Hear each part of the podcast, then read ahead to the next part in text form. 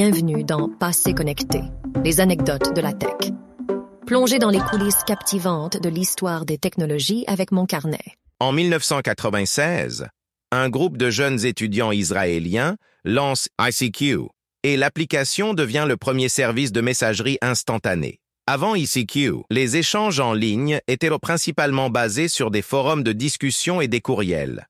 Avec ICQ, une fenêtre s'ouvrait sur la communication en temps réel. Deux ans après son lancement, le géant américain America Online, AOL, va acheter le service pour la somme totale de 400 millions de dollars.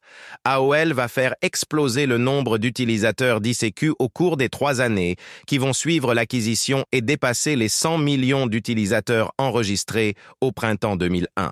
En plus de la messagerie texte, ICQ a introduit des fonctionnalités comme le transfert de fichiers, les espaces de clavardage en groupe et même, plus tard, la communication en ligne par la voix et par la vidéo.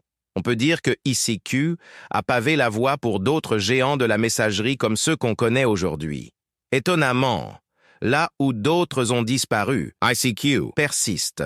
Il est aujourd'hui bien vivant et appartient au géant russe Mail.ru. Et l'an dernier, la plateforme comptait encore 11 millions d'utilisateurs chaque mois.